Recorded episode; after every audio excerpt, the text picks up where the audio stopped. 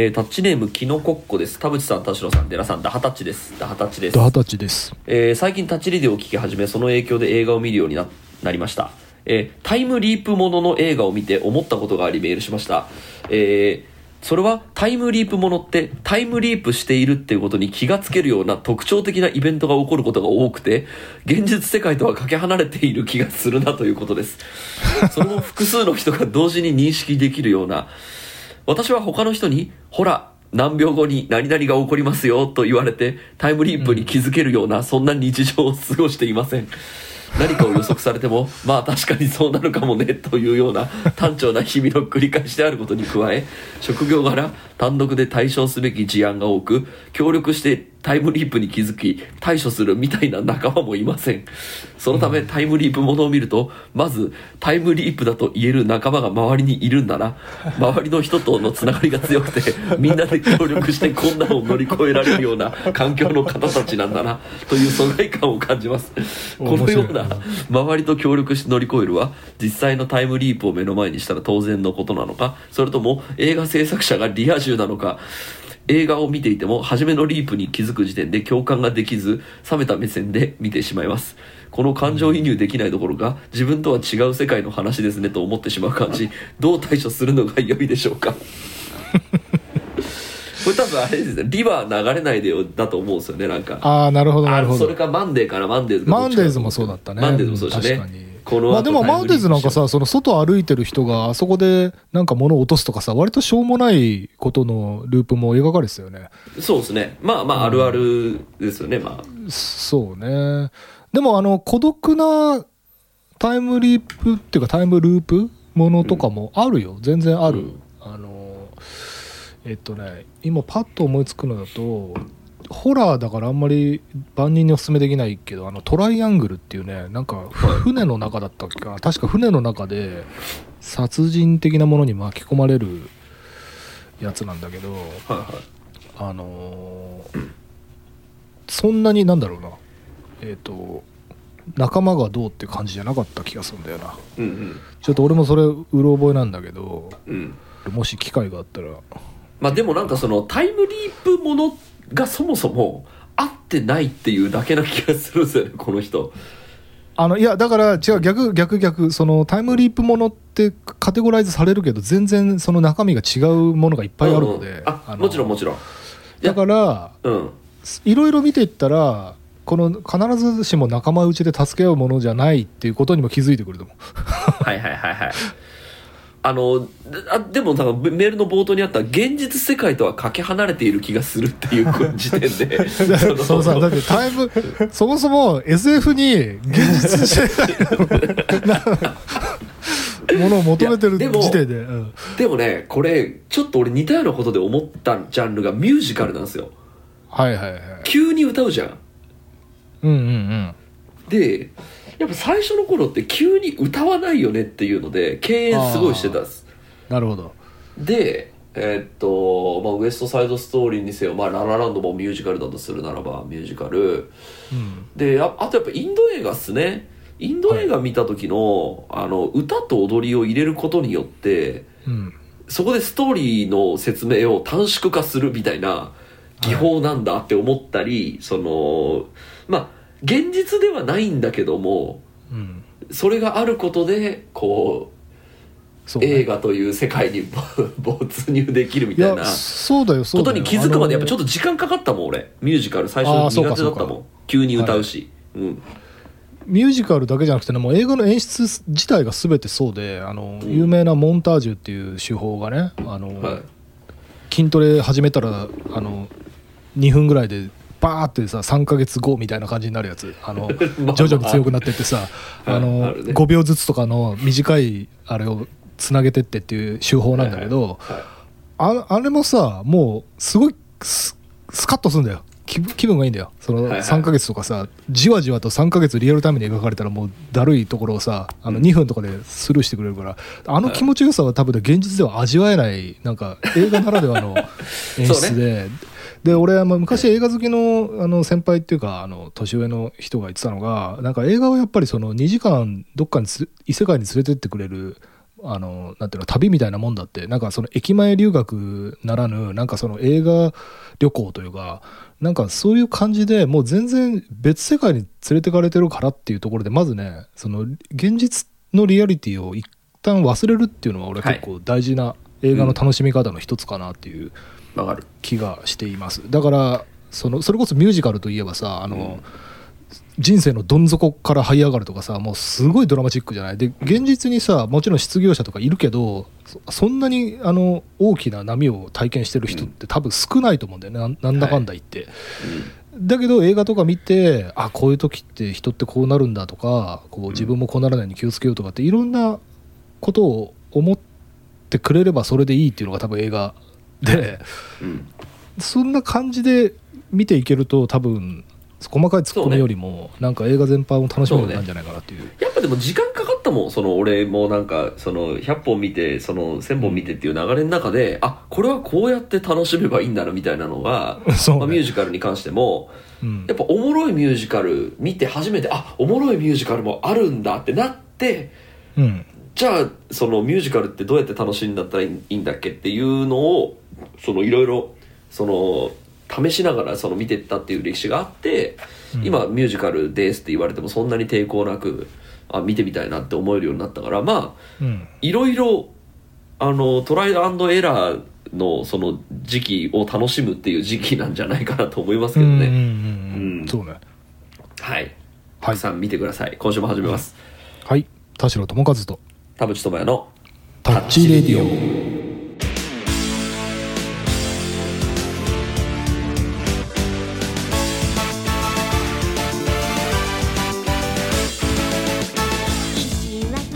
改めましてこんにちは田代智和です。改めましてこんにちは田淵智也です。この番組は作曲家田代智和とミュージシャン田淵智也がお送りする閉塞感ダハレディオでございます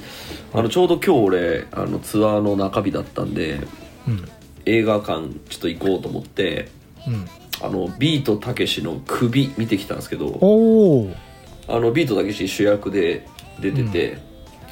映画の時は北野武じゃないんだっけあの人えっとね今日のえっとねビートたけし。えっと監督脚本えっと編集クレジットは北野武でああ。えっと主演のえあっとや役の、はいはい。えっとクレジットはビートたけしでした。あそういう使い分けなんだ。で、ねまあ、いやめっちゃ面白かったんですけど、うんうん。あのーさっき言ったその違う世界に連れてってくれるっていう話で言うと、やっぱビートたけしが喋り出す瞬間に言葉が聞き取れるかなっていう緊張感が発生しちゃうようになっちゃってですね。るなっちゃってですねあの、はい。これは現実現実ゴースト・イン・ザ・シェルの時に思った。そうなんですよね。ああれのあれほどひどくなかったですよ。でっていうか多分あのゴーストシェル・イン・ザ・シェルの多分は反動もあってすっごい丁寧に喋ってた、ああなるほど。ただやっぱり一定の緊張感はあって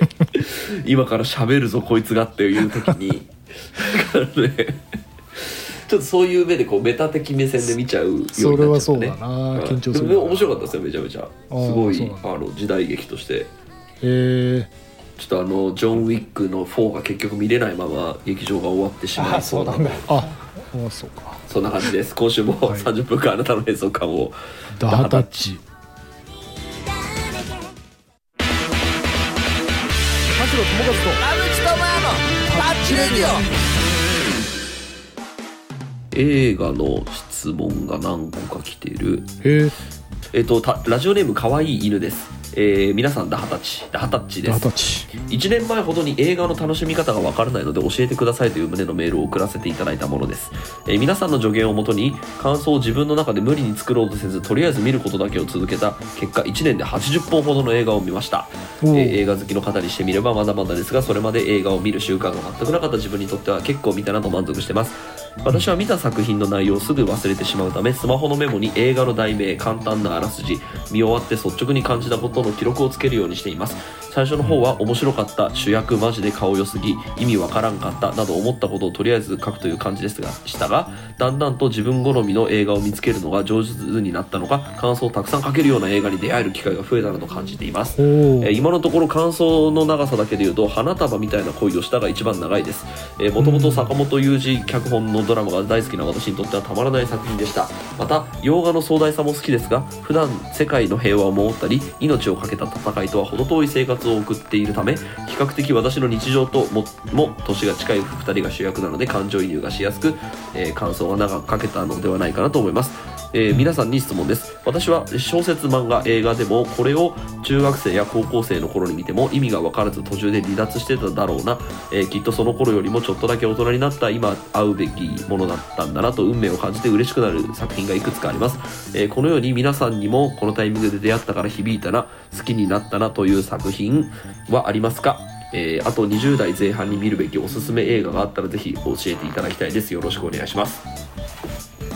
そろそろトリコレムービーをアップデートする季節なのかもしれないですね。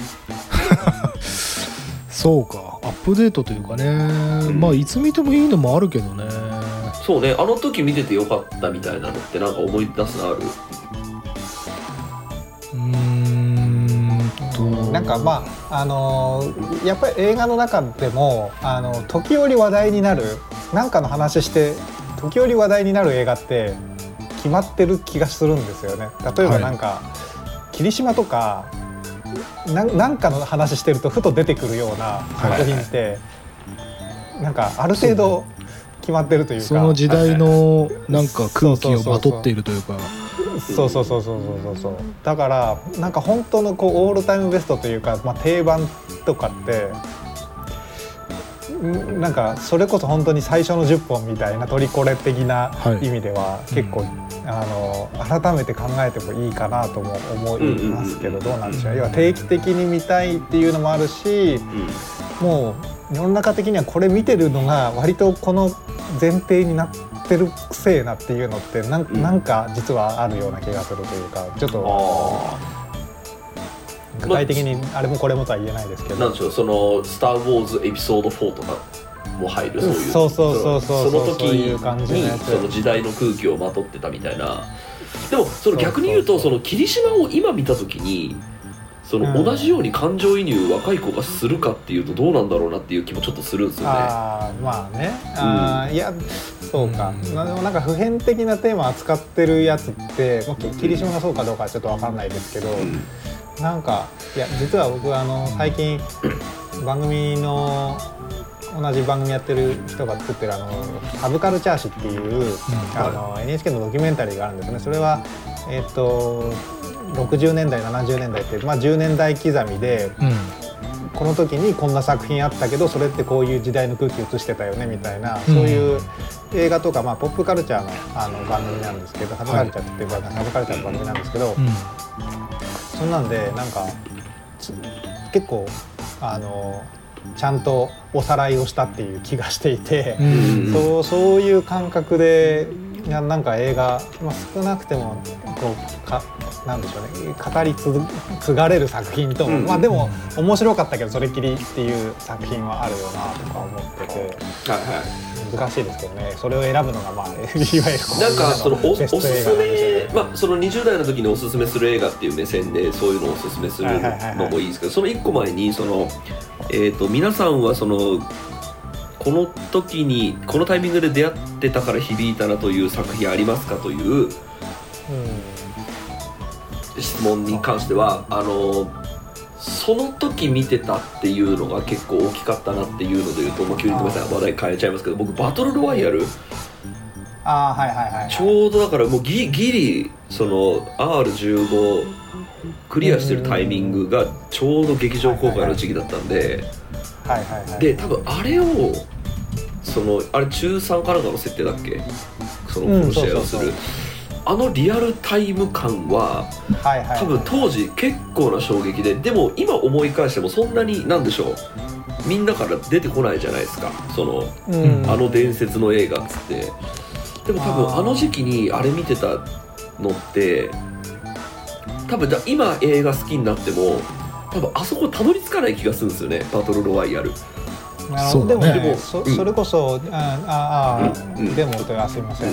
そうこういうまあ割って入っちゃう。あのさっきの言ってたサブカルチャー誌だと一応入ってるんですよね。あこの時代の一本っていうかやっぱあれって、まあ、新自由主義の先駆け的な時代の,、うんあの背景もあるしで、まあ、まあ当然その後のあのバトルロワイヤルものの、まあうん。言ってみたら一番こう映像化の最初の作品でもあるからやっぱ時代の空気はまとってると思いますかそっか田淵君だけじゃないと思います、その衝撃いやだから逆に言うとそのそれによってその後たくさんのそのアリューというかなんだろうフォロワーが生まれるから、うん今の人はそのフォロワーを先に見ちゃってて結果としてその現象に帰ったら振るってなるうん可能性はまあある、うん。だから古い映画って難しいんだよね。結局、あのーそう俺もね最近そうそう最近なんか古いアニメとかま見直したり見返したりしてるんだけどあのやっぱりね演出古いなとかこれ全然今だったらもう男女差別だなみたいなのでなんかねうん。ちょっとそうね。冷め冷めてみても本当にクラシックと思って我慢して見てるみたいなところがちょっとあってやっぱそれはね時代の空気にもうなんていうのかな取り残されちゃってる映画っていうのが確実にある、このタイミングで見てたからうん。めっちゃ刺さっていて今振り返るとななんであんなに刺さったのかは分からんみたいな映画。ある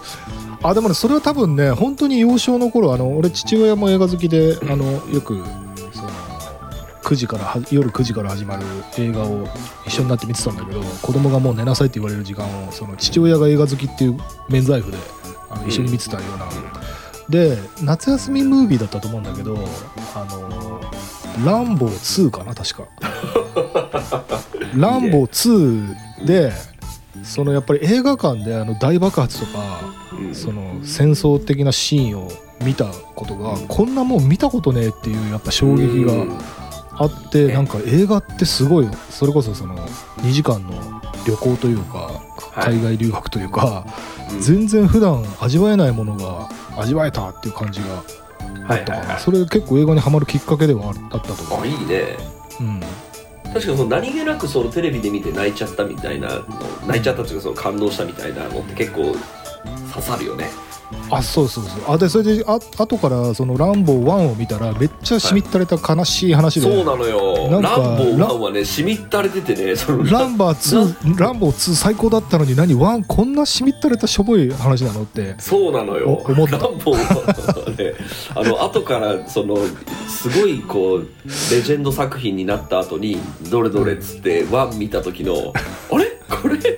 あるよね。で終わりみたいな。そそう全然話違くねみたいな。うなのよ。あった、はい。うん。あと俺あの僕のオールタイムベストですけど馬車馬さんとビッグマウスは多分その今の年になってなんとなくその田代さんからこう日本映画のここは良くないみたいなのをめっちゃ入れ知れされた後に見てももしかしたら刺さんなかったかもしんない。あわかんないけど今で見ても最高なんだけどやっぱなんでしょうかね。あの時映画館で見た時のその自分の当時の心情も含めて。なんかあお俺俺のこ俺のための映画だみたいなそういうのあるよね。ででかいんだよな、うん。だからそれをまさにタイミングがうん。いマッチしたというか。でもやっぱ一期一会だからさ一回見たものをもう一度楽しめるかっていう話とその初見で感動したって話はね俺もう全然別物だと思うんだよね。はいはいやっはいぱ最初の初体験って1回しかできないからあのその時に感動したっていう気持ちとその作品として何度でも鑑賞に耐えられるかっていうのはまたちょっとね別のはい。視点かなという気がするさあどうするこの人のメールの20代前半に見とくべき映画。ちょっと改めてト10リ代ってどんポルムービーな時代だどんな時ね、20代ですか、代前半どうでしょうかね。社会人1年目とかだとしましょう。まあってなると花束は刺さるわなそりゃ。そうですよね。花束が刺さるけどなんかあの頃見といて分かんなかったけど後から見直すとっていう経験をふ踏まえてやるなら自分の20代を思い出せばいいのかな一本一本。一本。一本評価が変わっちゃうともうその評価で見ちゃうから。なでもなんだろうな。見直して見直すことがあんまり。そうなんだよね。あまああとは旅先とかで映画見るとなんかいろいろ思い入れがあのから、うんうんうん。あの乗っかっちゃうので あのそれは結構いいかな。僕が飛行機で20代の頃、そうそうそう20代の頃にあのイタリアでちょうどオースティン・パワーズはい。に僕がハマってたんで イタリアでも見てやろうと思ってイタリアで見たらそうやっぱりあの吹き替えだったりイタリア語吹き替えでしょそれれ。そうそうそうそうととあのイエイベイビーがイエイなんだっけなベイビーはボボンビーだったかなんだか忘れましたけど ちょっと違うっていう。であのその映画カルチャー的なやつ、あのな休憩が挟まるとか、はいはいはいはい。そういう海外とか行った時に見とくとなんか人生の一本になぜかなるっていあう大した作品じゃなくても。いやわかるわかる。それ俺まさにロサンゼルス住んでた時にパルプフィクションをみ向こうで見たからいいですね。めちゃめちゃいいじゃないですか。めちゃくちゃいいじゃん、うん。日本刀を握った瞬間にあの前にいたはいはいはねいすごい太った黒人のカップルがふわーって立ち上げて 拍手とかし始めて。あーいやめちゃめちゃいい。アメリカの映画館やばくないってもう無法地帯じゃんって思った、はい。はいはいあいいね。おにお応援上映みたいな状状況だったなるほど。そうね。あいやだからその作品とあのそやってる作品ですよね。映画館でやってるってことが共通点としてあるから、でもそうかもね。映画、うん、体そうね験としてやった方が。いい映画館に見に行った方が確かにでもいいかもね。その最新の映画かもね。20代の前半に見とくべき映画はその時に映画館でやってる作品かもね。そうそうそうそう。あまさにその時代の空気っていう感じだよね、うん。ああとね俺がもうたびたび言ってる「アバウトタイム」っていう映画。ね。見てなかったら見てください。もうあれ本当に最高なのあれは何歳で見てもああああの今日とか明日をちゃんと生きようって思う。最高最高に最高なので。さあもう一通ぐらいいこうかな。ラジオネーム大仏です。田淵さん立場さん寺さんこんばんは。こんばんは。こんばんは。えータイトルは映画館に行き上映中にトイレに行ってしまったことに対して自己嫌悪です、えー皆さんが映画を見に行く際に体調面で気をつけていることを2023年度版についてお聞きしたいです、えー久しぶりに映画館に映画を見に行きました、えー上映時間が3時間ある作品でまだ上映して間もないのに上映回数も少なく時間帯も極端で、えー見に行ける時に行っておかないといけない作品でした。映画館に着く1時間以上前から水分も取らず上演前にもトイレにも行きポップコーンも用意して体の水分吸ってくれと思いながら座席でポップコーンをもしゃもしゃいただき準備は万端、えーあとは映画を楽しむだけです、えーそのはずだったのが途中からひょっこり顔を出す尿意。映画の途中にあるわずかな時間を見つけて、えー存在感を出してくる尿意の波。結果集中してみたいしクライマックスで行くよりは早めに行こうという決断をしこのタイミングで行くのがいいと判断した時、えーかっこ心がしんどくなるであろう、えー震災のシーン。に席を立ちトイレに行きました、えートイレを秒で済ませて映画館の時計を見たら上映開始から2時間10分あたり、えー過去に RRR レジェンドバタフライバビロンを見に行った時は問題なかったので今回も大丈夫だろうと甘く考えていました。まあ原因に関してメンタルが原因か足元が寒かった、え館内が寒かった、えなど、えーいろいろ考えたそうですがえーいろいろ考えてししまいます、えー皆さんの映画を見に行く際に体調面で気をつけていること2023についてお聞きしたいです。どうでもちゃんと水分はねあの立ってて俺もそこは気にしてるかな。あの特にあの上映中になんか飲み物を飲もうみたいな感じでコーヒーとか絶対選ばない。はいはいはい、うん。利尿作用のあるようなものとはいはいはかあのやっぱ自分で自分の首を絞めるのでまさにそのクライマックスでめちゃくちゃ行きたい状態になるから。そうなんだよね。そのクライマックスが来そうっていう前に言っとかなきゃと思うよね。そうだね。そうなんですよね。まあ、だからまあ途中で行くのはでもな仕方のないことだと思うよ。それこそちょちょっと前に寺さんが言ったまさにそのトイレ休憩みたいなさ俺あのやっぱ3時間とか超えてきたらトイレ休憩入れてもあった方がいいよそう。で少なくともそういうスタイルの上映があってもいいとは思う。うまあ投資で見たい人もいるだろうからなんかそのうん。両方あってもいいようなうん。気はするんだよね、あの僕も結構あの尿意が結構悪さをする時は今まで人生の中で何回もあってちゃんと自分で研究を続けてきたんである程度言えることはありますあのですねまあもちろんその当日朝から水を飲まない今日は映画に行くのだからみたいなのは朝から？あのあの、まあ、あの僕の好きなキネキネさんの一人でキネマっていう漫画にも書いてありました。あの今日は夜映画館に行くっていう時は朝から水を飲まないのよってす言って確かに確かにっつって。ねですけ夏とか危などそうだけど、うん結論から言うとそれだけでは足りないんです。大事なのは前日です。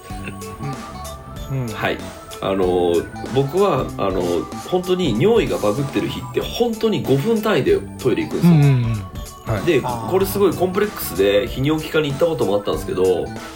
あの別に毎日じゃないんですよ。はい。本当に1ヶ月に1日あるかないかみたいな感じでどうしてもなっちゃう時があってでこれはどういうことなのかと思っていろいろ研究してたんですけどまあ、えっと分かりやすい言い訳は自律神経かなと思ったんですね。自律神経がバグってる日っていうのは尿意がめちゃくちゃ近くなるんではい。あのあおしっこ行きたいと思って確かにさっきコーヒー飲んだからなっつって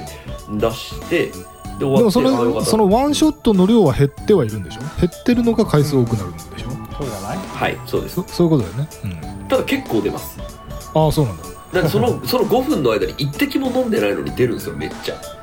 まあねそのすぐ消化するわけじゃないからいやそのあででもで水分がさどんどん減っちゃうじゃんそれだとでそれはその直前に飲んだコーヒーのせいではないっていう結論にたどり着きました。はいはいはい前日です。そうそうだよね、はい。ああなるほど。で前日に多分お酒をたくさん飲んだ日がうん。まあ当たり前のこと言ってるようですそけどりゃそこれがねでかい気がしますなのでそりゃそうあので俺はその2時間3時間、えっとトイレに行かなくても済むような日は全然いいっぱいあるしあの映画館に行ってトイレに行かなくて済んだっていう日もめちゃくちゃあるんでで俺もあの上映時間中にトイレに行くとマジで話が分かんなくなるんで本当に嫌なんですよ。だけど尿意には勝てないので行ってしまうことがあります。で僕はあの RRR 見に行った時にちょうど真ん中のインタールードの直前でここでそろそろなんか真ん中らへんだからトイレ行ってもと思ってそのトイレ行ったんですようん。で帰ってきたらえっ、と多分ですね回想編が始まっていたのではい。ただ回想編が始まったかどうかが分かんないですよトイレ行ってたから。ああそうかそうか。なんか地続きなのかなと思って。はい。でその RRR 全員ヒゲ面のおっさんだから こいつは主人公なんだろうなと思って見てたやつが実は10年前の別のやつみたいな。その後1時間後に分かるみたいな。そうみたいなことが。んかの伏線でもないからまあいいんじゃない。そうことがあるんで逆に二重で楽しめたんじゃないの？それそう。ミスリードしちゃって。でそのトイレに行かなきゃよかったなと思うんですけど。で、えっと、本当に明日は映画館に行くのであれば前日から飲まないっていうのがあのいい気がする。飲まないとそれ酒用でしょ？それあんまり酒水を飲むなって言うとちょっとやばいあのキャンペーンになりそうなので。そうそうあのでもね水も2リットルぐらい飲むと多分止まんなくなりますね。うんだから2リットルをその飲むっていうのは、まあ、健康にはいいかもしれないですけど健康法でね。やめた方がいいと思います。あの健館康でやってる人はダメだね。そううん映画を見に行くのであれば水は適切に飲んだ方がい。いよ1日 200ml をまあうん。5回ぐらいに分けて飲むぐらいはもちろんやった方がいいけどはい。あの多分前日に飲んでる量が大きい気がします。なるほど。どうかな？どう田野さん、あのートイレに行かないようにする工夫。そうね。だからまあ俺はまあその水分の話もそう確かにと思いつつあとね意外とこれも皆さん当たり前にやってるかもしれないけどあの、ね、腰回りをね圧迫しない服を着ていくっていうのはねこれ結構やってるね。あの割とルーズなあのゴムウエストがゴムパンツみたいなやつで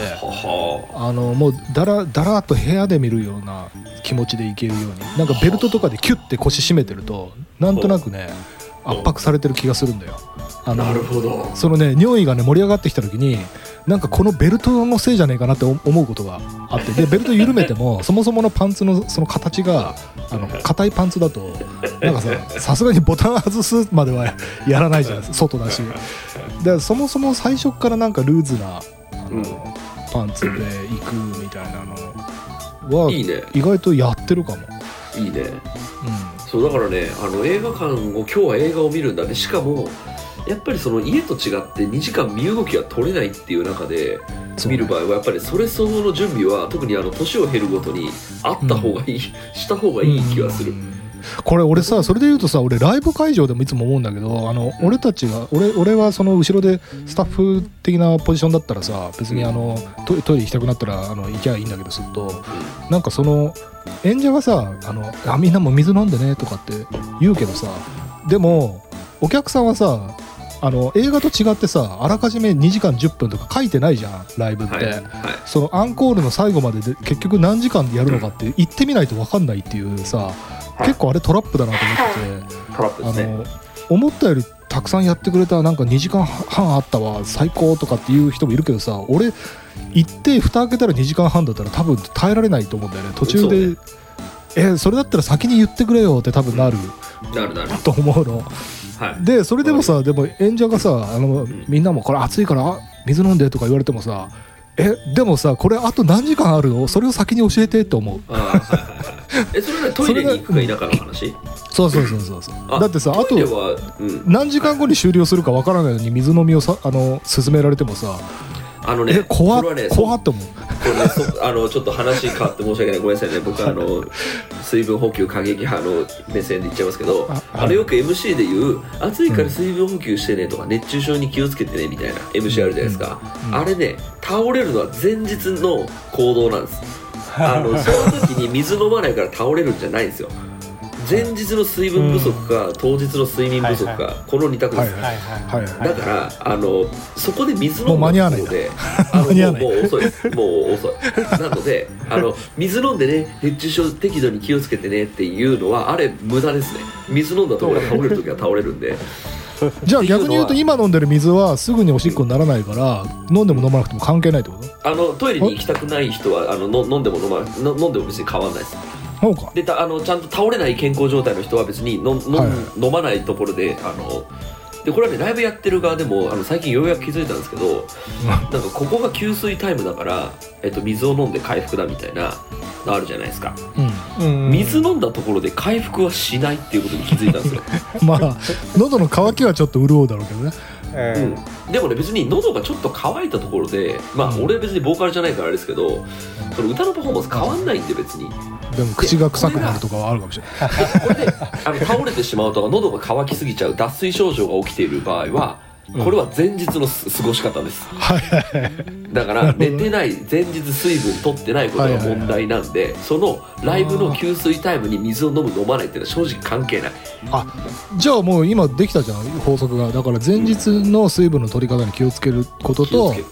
当日はウエストの緩い服を着ていくと。言うですよ。そう。いいよい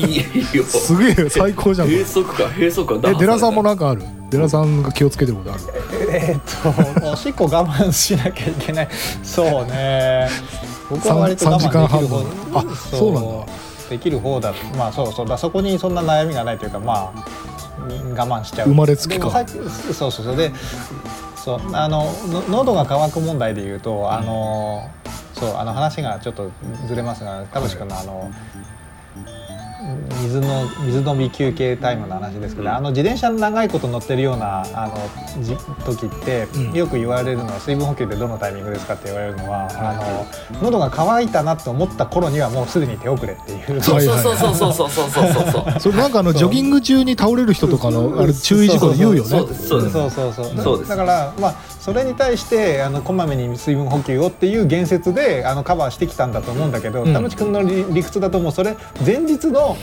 あの水分量が足りないと喉が渇いた頃には手遅れどころかもっともっとその前の時点でっていううん。ことですよね。うん。だからまあそれも一理あだかそるからのライブとか映画の2時間だった場合はえっと喉が渇いたっていうのは多分ねほぼ錯覚だと思います。あのそうそうそうそうそうそうだよね。あの喉がマジで乾いてる状態っていうのはこれは脱水症状なんでうんでそれはその2時間の中で乾いたわけではないと思いますでそこで水飲む飲まないで別に回復度は変わらないとすでに水分が足りてないと足りてないそうそうはい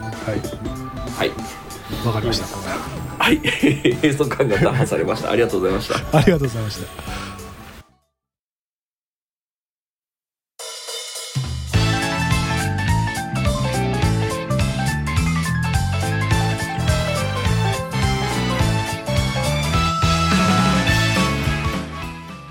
はい、エンディングのお時間でございます。今週もありがとうございました。ありがとうございました番組のご意見ご感想はブログのメールフォームよりお寄せください。タッチ2人に話してもらいたいこと大募集でございます。e メールアドレスはタッチレディオアットマーク Gmail.com、tacchiradio アットマーク Gmail.com でございます。えー、オフィシャルツイッターの方もぜひチェックしてくださいということで、はい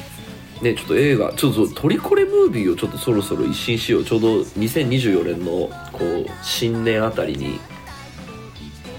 っていうか、あれか、正月はこれを見ろムービーでもいいんじゃない？どう？そうね。でもあのトリコレのさあれあれ頑張って絞り込んだわけだから今回も何？今回トリコレ2ってことなの？そうするとあそこで選んだものを外してなんかそう。なんつったらいいの？変な話ランクが格下になったりしてもいやああんまりでもそれ田代さんが言ってたジャンル縛りとかでもいい。あ。そのアカデミー賞限定とか。はいはいはい。なんかそのジャンルを絞るホラー限定だからちょっとあれああれはだから逆にトリコレの時はもう本当に傑作選みたいにしたけど、うん。その逆にもう正月休みであの、うん。今なら時間を無駄にできるっていう その賭けでもあいいね。賭けでもいいから俺が好きなやつ押させてくれみたいな。はいはいいいいいよいいよ。そういうのをしそうそうジャンルお決めて。俺そのマイベストでどうぞ。あの世の中のところ考えずに。ああいいね。いいよいいよいいよでそれ準備しとく。うん。時間の無駄になってもごめんなって正月休みだから許してくれっていう感じで、準備しとはい。お楽しみにしててください。今週はここまでです、はい、お相手は田代智和と。田淵智也でした。また来週。また来週